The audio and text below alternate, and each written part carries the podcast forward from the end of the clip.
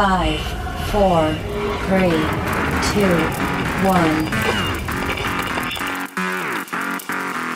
Ha llegado el momento, tu momento para disfrutar, para divertirte, para informarte. Este es tu momento de ser libre en nuestra frecuencia. Ponte los audífonos, vivamos, la experiencia.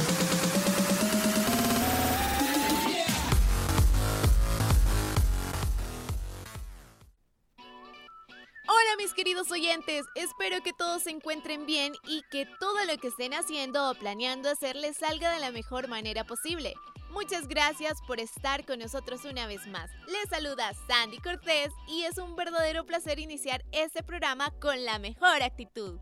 Sin embargo, y como es tradición, no me encuentro sola en cabina, sino que me acompaña Ariel Olivares. Hola mi combo, tal como lo dice Sandy, hoy estamos en una edición más de Frecuencia Libre. Así que yo digo que aprovechemos el tiempo, dejemos el bla bla bla y nos enfoquemos en el contenido que hoy trae la familia de Frecuencia para ti. ¡Súper! Me parece muy bien. es que, Ariel, vos hablas mucho. no, hombre, Sandy, acá solo hablamos cosas muy interesantes. Y precisamente hoy nos vamos a ir a una dimensión extrema, porque Elizabeth Hernández es la encargada de abrir el programa de hoy y trae un tema interesante.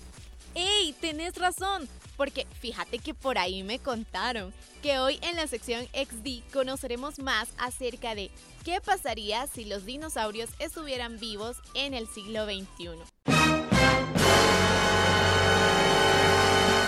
Hasta me dio escalofrío imaginar el rugir de los dinosaurios. Pero bueno, mejor dejemos que Elizabeth nos presente su tema. Adelante. En esa sección no vale el aburrimiento. Importan las ganas de volar tu imaginación. Estamos a punto de entrar al mundo del extremo. Contigo superamos cualquier barrera. Ven con nosotros a la dimensión extrema.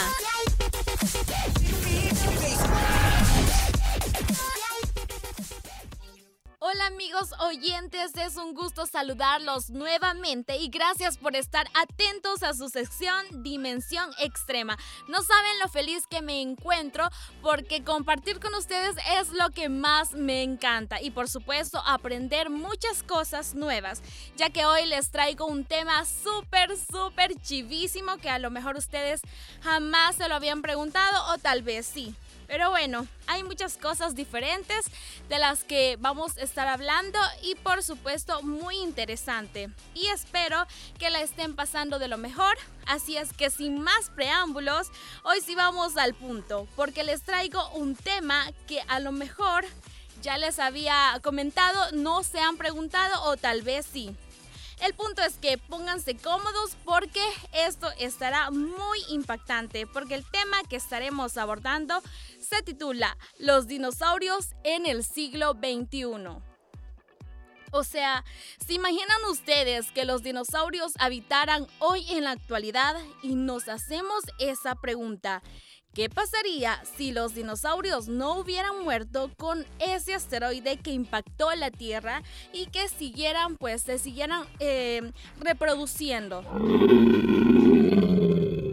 Porque recordemos que los dinosaurios sí llegaron a existir en su momento, hace millones de años, claro, que esto se va eh, se ha venido eh, evidenciando con los hallazgos de los fósiles que se han encontrado con el tiempo. Pero, ¿cómo estos llegaron a su fin? Los científicos han ido coincidiendo con más allegadas a la realidad. Las hipótesis que explican que fue por un impacto extraterrestre, por ejemplo, un asteroide o un cometa o un periodo de gran actividad volcánica, también, sin embargo, un equipo internacional de eh, investigadores de la Universidad de Yale publicaron un estudio en la revista Science donde afirmaron que el impacto ambiental de las erupciones masivas ocurrió mucho antes del evento de la extinción, por lo que se llegó al análisis que eso no pudo ser la causa aunque hasta hoy en día muchos de nosotros hemos escuchado la hipótesis que un asteroide que cayó sobre la Tierra fue el causante del fin de los dinosaurios en esta Tierra.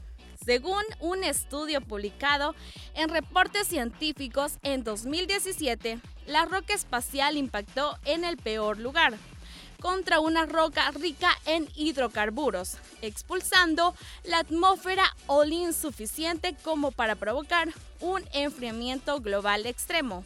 El impacto excavó un cráter de aproximadamente 193 kilómetros de ancho en la corteza terrestre y dio en un lugar exacto en el ángulo preciso para despedir cantidades colosales de gases refrigerantes y olín a la atmósfera superior. El equipo de investigadores afirmó que solo el 13% de la superficie terrestre está compuesta por rocas que podrían haber generado la cantidad de olín. Este hecho condujo a los científicos a afirmar que el iridio se desparció por el planeta cuando eh, el asteroide impactó en la península del Yucatán, en México, un cráter de 180 kilómetros de ancho llamado Chicxulub se ha descubierto desde entonces y se ha fijado su antigüedad en 65 millones de años. Muchos científicos creen que la lluvia radiactiva causada por el impacto mató a los dinosaurios. Bueno, aunque la verdad de todo esto los dinosaurios sí existieron en su momento. Pero bien, hoy que ya sabemos las hipótesis, que nos explica cómo los dinosaurios dejarán de existir en esta tierra, ya no me haría la pregunta, ¿qué hubiera pasado si esto no hubiera sucedido? ¿Será que habrían sobrevivido tanto tiempo en la época o en esta era? Tal vez nos hubiéramos adaptado a ellos. Realmente no lo sabemos. Bueno, pero si seguirían vivos, tendrían que adaptarse a eventos globales significativos para seguir vivos, ya que la temperatura subió hace 55 millones de años y el clima era de 8 grados centígrados más cálido que el actual la vegetación floreció, lo que nos indica que los herbívoros se habrían adaptado, pero comenzarían a verse muy diferentes porque las plantas en ese periodo eran menos nutritivas lo que significa que los dinosaurios probablemente se encogerían por la mala alimentación. Y con el transcurso de los años, los científicos indican que pudieron haber existido especies con mayor capacidad e inteligencia, aunque probablemente sus presas fueran los animales más grandes que conocemos hoy en día, como los mamuts, rinocerontes y entre otras especies que fueron eh, con el tiempo extinguiéndose por el cambio del clima aunque posiblemente los dinosaurios hubieran aguantado tal cambio. Pero si estas criaturas terroríficas estuvieran con nosotros hoy en la actualidad, Primero, pensemos las estructuras de los edificios. Tendrían que haber sido mucho más grandes que el tamaño que pues por hoy se pueden apreciar, ya que estas criaturas eran muy inmensas, también posiblemente estuvieran en un zoológico, otros fueran utilizados para investigación y así sucesivamente, que a lo mejor también los hubiéramos llevado en peligro de extinción con tanta tecnología hay hoy en la actualidad. Pero tal vez hubieran habido especies más pequeñas que se hubieran adaptado y podrían coexistir con nosotros como lo hacen hoy en día los pájaros, que si no sabías, estos son la evolución de aquellos inmensos dinosaurios voladores que existieron hace millones de años atrás. Por si no fuera poco, hace eh, poquito un medio de comunicación publicó una nota en donde mencionaba que encontraron los fósiles del dinosaurio más grande de Europa. Y no les estoy hablando de hace 5, 4, 3 años, les estoy hablando de este año. En la isla de White, Inglaterra, encontraron los restos de un dinosaurio carnívoro que podría ser el más grande de Europa. Según los expertos, esta especie vivió hace unos 125 millones de años durante el periodo Gatásico y extendía los 10 metros de largo. Debido a la naturaleza incompleta de los restos, los investigadores aún no le han dado un nombre científico, pero lo llaman el espinosaurido de White Rock. ¿Qué opinan sobre esto? Bueno, ahora tú imagínate cómo fuera este mundo con los dinosaurios. Espero que este tema haya sido de tu agrado y que hayas aprendido muchísimo, muchísimo conmigo. Soy Elizabeth Hernández y esta fue tu sección XD, Dimensión Extrema. XD, venimos de una dimensión extrema. Volveremos en nuestro próximo programa.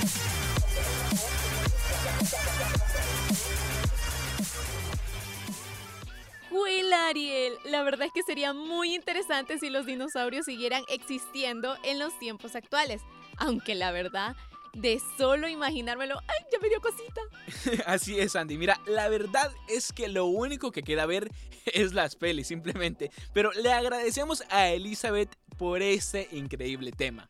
Ahora tenemos que cambiar el chip y continuar con el programa. Y vamos a pasar con la sección de Pan y Circo. Así es, Ariel, es que en este programa solo hay calidad. Y fíjate que en Pan y Circo nos hablarán acerca de los peligros de la acumulación del poder. Sin nada más que agregar,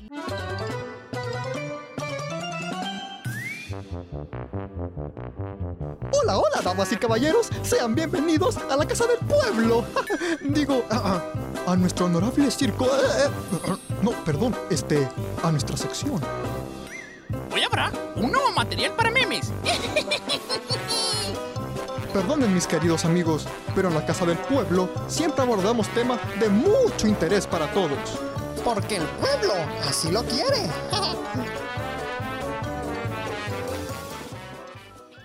Hola, hola chicos, ¿cómo están? Espero se encuentren muy bien. Sean todos y todas bienvenidos una vez más a tu sección favorita, Pan y Circo, el lugar donde hablamos de política con una pizca de sarcasmo.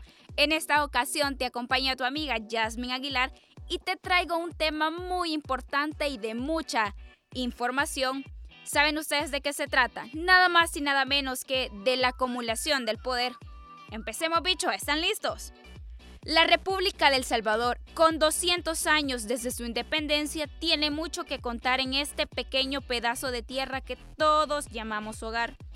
Los cambios geográficos, culturales, conflictivos y procesos son mucho más complejos de lo que podamos resumir en un par de palabras. Pero ante lo mencionado, 200 años de independencia, nacen las interrogantes en nuestra cabeza. ¿Qué había antes de que se fundara nuestro país? ¿Cómo llegamos a ser lo que ahora somos? Bueno, bichos, estas son preguntas que casi nunca las pensamos, ¿va? Pero, Juela, es bien curioso, como que son muy significativas. Si nos ponemos a pensar, aunque esto es muy importante que lo hagamos, ese tipo de preguntas, somos del Salvador, pues, al menos desde mi punto de vista, me parece muy importante hacernos ese tipo de preguntas. Pero por lo visto, bicho, nuestra historia ciertamente es la historia del poder y como este se han destacado numerosos altercados entre diferentes grupos. Pero para saber esto y más les traemos este espacio interesante para ti, que es la acumulación del poder en El Salvador. Espero pongas mucha atención, vivo ahí. Miren, todo esto inicia frente a una realidad que parece muy lejana ante nuestros ojos. Pero qué diablo, la tenemos cerca. El mundo siendo liderado bajo monarquías y el continente americano buscando su soberanía, poniéndose vivos por cualquier cosa que pueda suceder. ¿Saben ustedes que a finales del siglo XVIII, en un mundo donde una familia liderada por una potencia mundial española y controlada por múltiples territorios a más de 9.000 kilómetros, se encontraban diferentes métodos para obtener un beneficio a la vez que se promueven sus valores? Las concepciones del mundo, tanto cultural como religiosas. Las pequeñas provincias a lo largo del territorio centroamericano no tenían oportunidad alguna de hacerle frente a gigantes como estos. Sin embargo, todo esto cambiará drásticamente con la Revolución Francesa. En el continente europeo había sido escrito un libro muy curioso y muy odiado por las monarquías, haciendo que éste socara. El Contrato Social, escrito por Jean Jacques. Este fue uno de los franceses que tuvieron que levantarse en armas para darles en la nuca y así derrocar el régimen existente de las monarquías, partiendo de la idea de que la familia es la única sociedad natural y el resto son artificiales. entendieron que esta es la suma de los acuerdos que hacemos todos los individuos para formar parte de un grupo. De esta manera termina el dechongue que tenían entre ellos. Realmente bien yuca, porque hizo que el conjunto hacia la idea del progreso llevara a la caída del control de España sobre las provincias de Centroamérica. Pero lo que sucede en Europa no necesariamente sucede en el resto del mundo.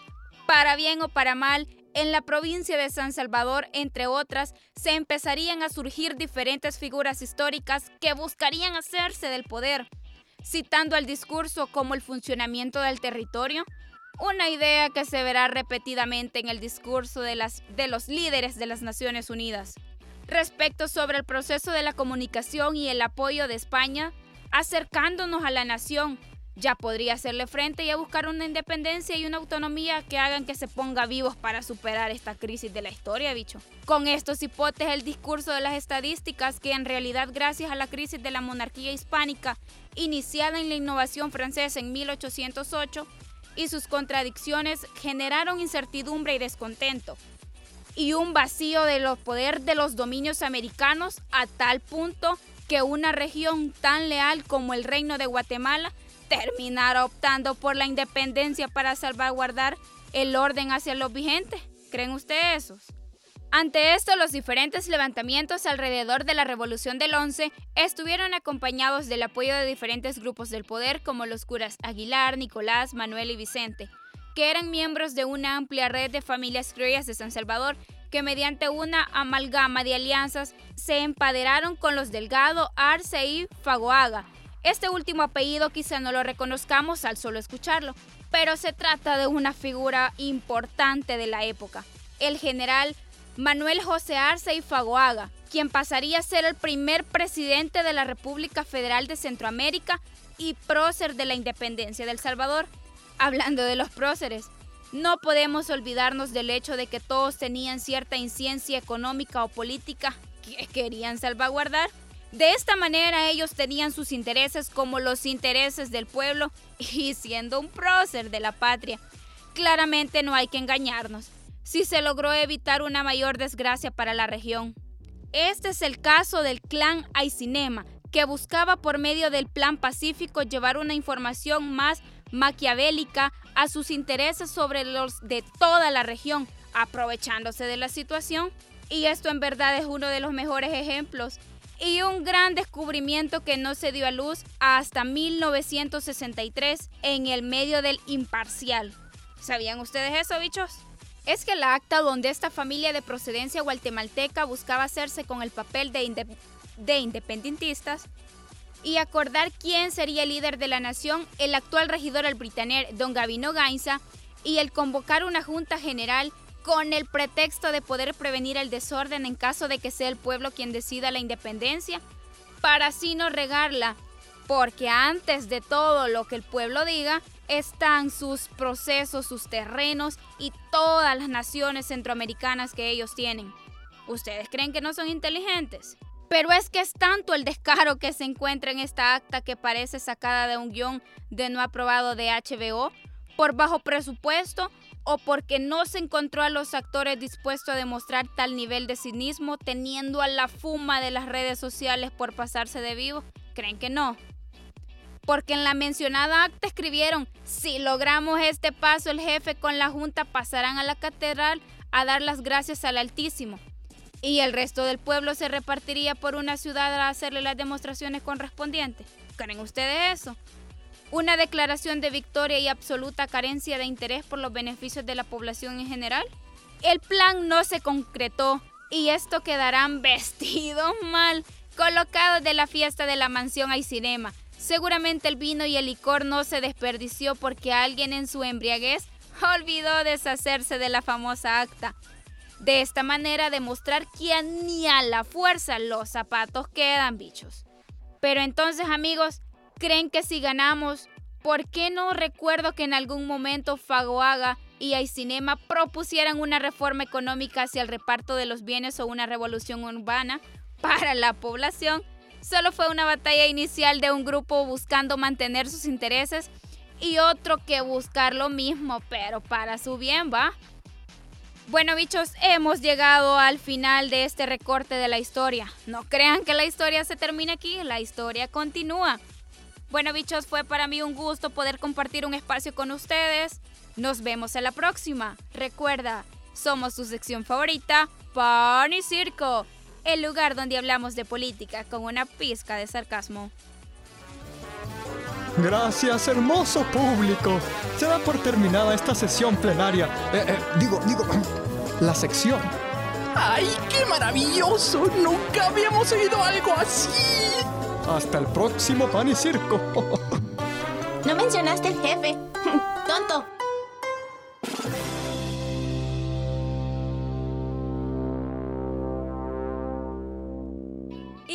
Mira, Ariel!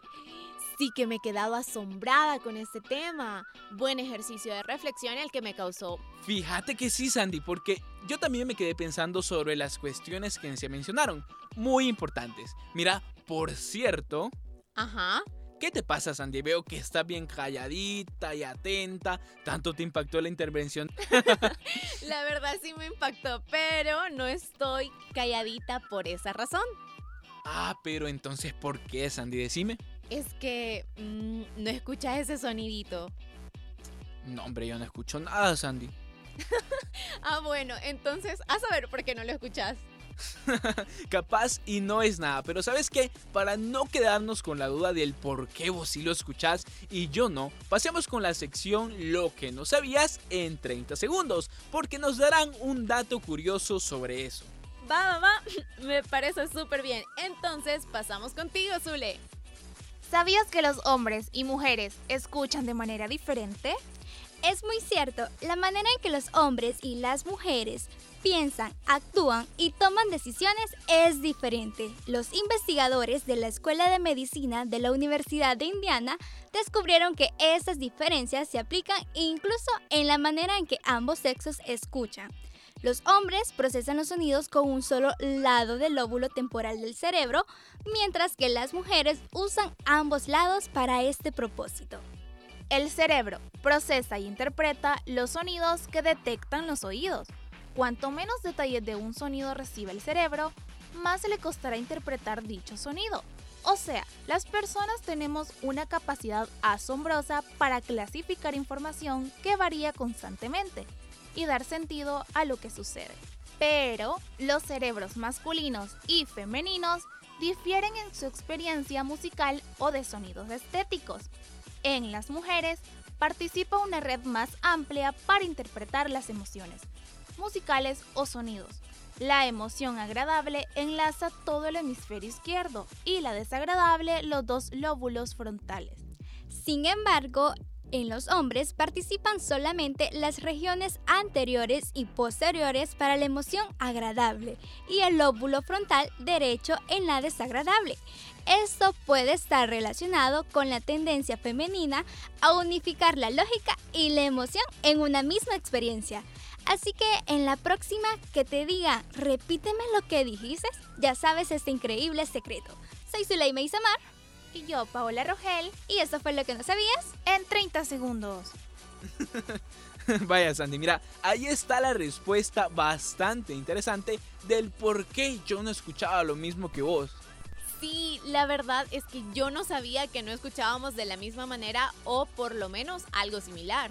No, ni yo sabía. Pero ahora ya andamos en la misma frecuencia, ¿va? Exactamente. Y aprovechando que estábamos hablando de escuchar cosas, fíjate que, ay, yo ya quiero que pasemos a la otra sección, porque se viene, uff, un buen musicón, que también nos va a llevar a recordar muchas cosas, de eso estoy segura. Es que de eso no tengas duda. Mira pues Andy, no hagamos esperar más las buenas canciones que se vienen. Pasamos entonces con los chicos de Amplificados. Esta es tu sección Amplificados la sección para los amantes de la música.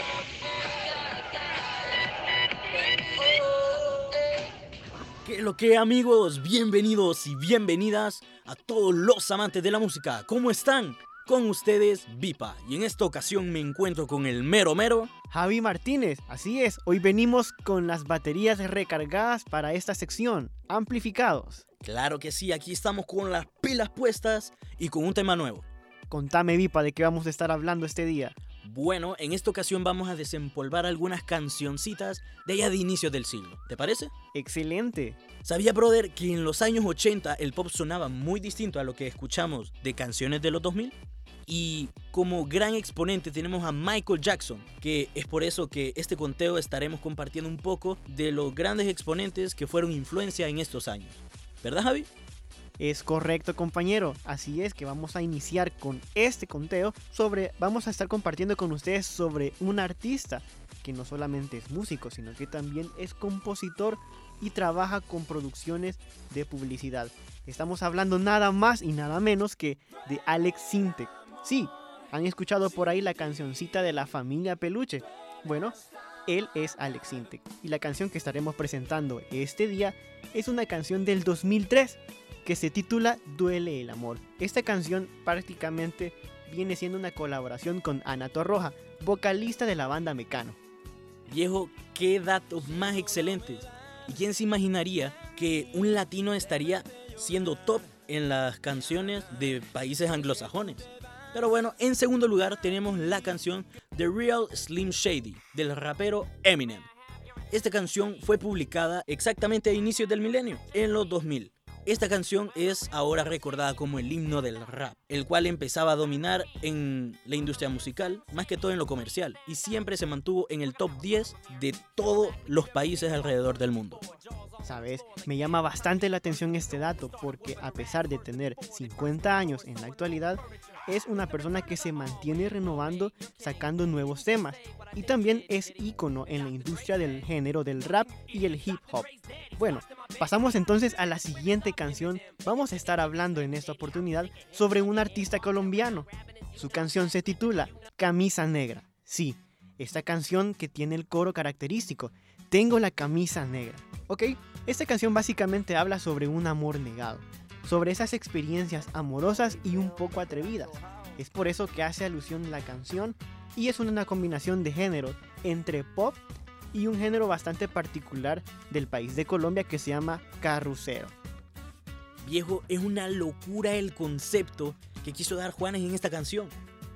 Porque quiere meter algo profundo, pero con una melodía rítmica que se nota en toda la canción. Bueno, la siguiente canción en lista es La playa de la banda La Oreja de Van Gogh. Este fue el tercer sencillo de su álbum El viaje de Copperpot y el segundo disco de La Oreja de Van Gogh. Fue escrito cuatro años antes de la publicación de esta canción. Esta está considerada, entre otras, como una de las canciones más memorables y más recordadas de este grupo. Wow, interesante dato. Realmente ese grupo me gusta un montón. Bueno, pasamos entonces con la siguiente canción a cargo del grupo Maroon 5. El tema se titula This Love. Esta canción es particularmente del 2002 del inicio del nuevo milenio. Es característico los sonidos de las guitarras y la batería de la intro de esta canción. Y es un grupo que se caracteriza por ser muy reconocida por sus grandes éxitos, como esta canción y otra, como Smooth Like Jagger. Viejo, estas son de las canciones tan míticas que siempre están girando en la cabeza. Es cierto. Y para hablar de canciones míticas, le voy a hablar de nuestra última canción y la más memorable, se podría decir, del mundo de la música europea. Estoy hablando del cantante belga Stromae, que con un solo éxito en el año 2009 logró destacar en su carrera. Estamos hablando de la canción A Lot of Dance esta canción desde Europa ha sacado millones de copias en todo el mundo y su tema ha durado 57 semanas en la lista de German Singles, convirtiéndose en la número 40. Y además ha permanecido más de un año esta lista como puesto número 31. Imagínate todo esto. Es increíble, Viva. Y sabes, esta canción es característica y suena en fiestas, en 15 años y en graduaciones, porque hace alusión y se mantiene hasta en nuestros recuerdos hasta este momento. Claro que sí. Ha sido de estas canciones que aunque pase el tiempo, siempre siguen permaneciendo en nuestras vidas. En cada evento que vayamos, siempre ponen estas canciones. Y bueno, lastimosamente el tiempo se nos ha terminado, pero ha sido un enorme gusto compartir con ustedes estas canciones del recuerdo de los 2000. Claro amigos, todos ustedes queridos oyentes, ¿qué les ha parecido este programa? Pues comenten en las redes sociales qué tal, ¿les ha gustado? ¿Y qué van a querer en los próximos programas? Y recuerda, amplifica tu vida con ritmo y bendiciones. Hasta la próxima.